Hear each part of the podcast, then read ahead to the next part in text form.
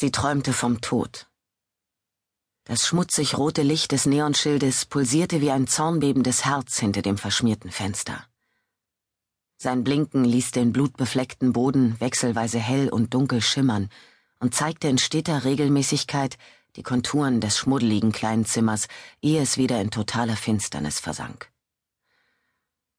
Das magere kleine Mädchen mit dem wirren braunen Haar und den großen Augen in der Farbe des Whisky, den er, wenn er ihn sich leisten konnte, allzu gerne trank, kauerte in einer Ecke. Schmerz und Schock hatten die Augen glasig werden lassen, und sie hatte eine totengleiche, wechserngraue Haut. Hypnotisiert von dem blinkenden Licht starrte sie auf die Wände, auf den Boden und immer wieder auf ihn. Ihn, der in seinem eigenen Blut auf dem verkratzten Boden lag. Aus ihrer Kehle drang ein leises Wimmern und in der Hand hielt sie das bis zum Griff mit Blut getränkte Messer. Er war tot. Sie wusste, er war tot. Sie spürte das Stechen ihres von ihm gebrochenen Arms und das Brennen zwischen ihren Beinen, das die Folge seiner letzten Vergewaltigung des eigenen Kindes war. Nicht alles Blut stammte von ihm, doch er war tot. Es war vorbei. Endlich war sie befreit. Da drehte er langsam, wie eine Marionette, seinen Kopf, und das Grauen verdrängte ihren Schmerz.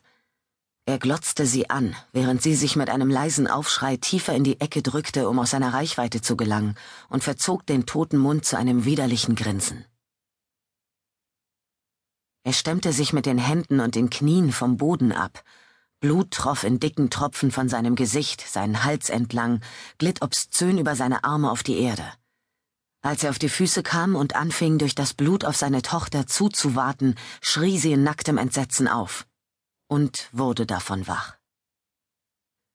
Die Angst verfolgte sie, blies ihr eisig in den Nacken, doch sie kämpfte dagegen an. Sie war nicht mehr das hilflose Kind von damals, sie war eine erwachsene Frau, eine Polizistin, die wusste, wie man schützte und verteidigte, auch wenn sie selbst das Opfer war. Sie war nicht allein in irgendeinem grässlichen, mickrigen Zimmer, sondern in ihrem eigenen Haus, Rocks Haus. Rock.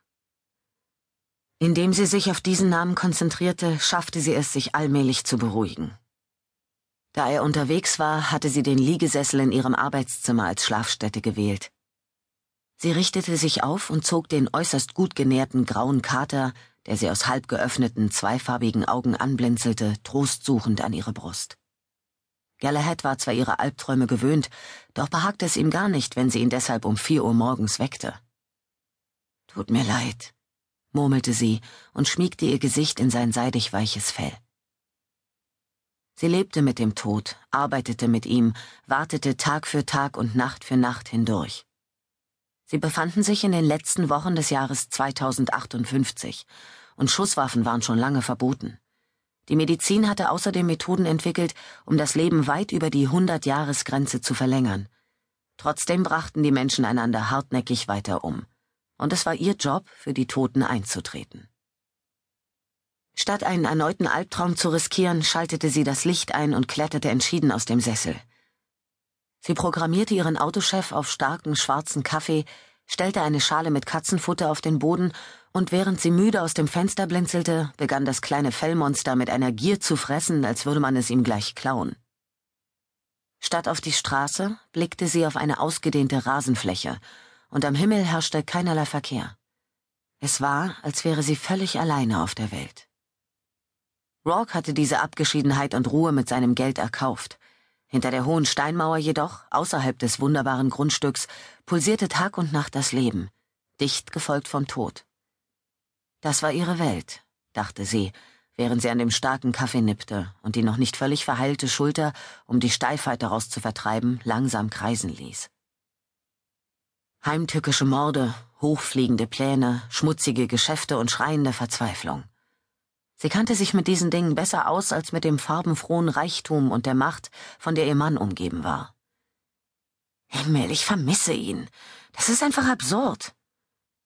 Wütend auf sich selbst drehte sie sich, in der Absicht zu duschen und sich anzuziehen, entschlossen um, sah das Blinken ihres Telelinks und lief, da sie wusste, wer sie um diese Uhrzeit anrief, rasch an den Apparat.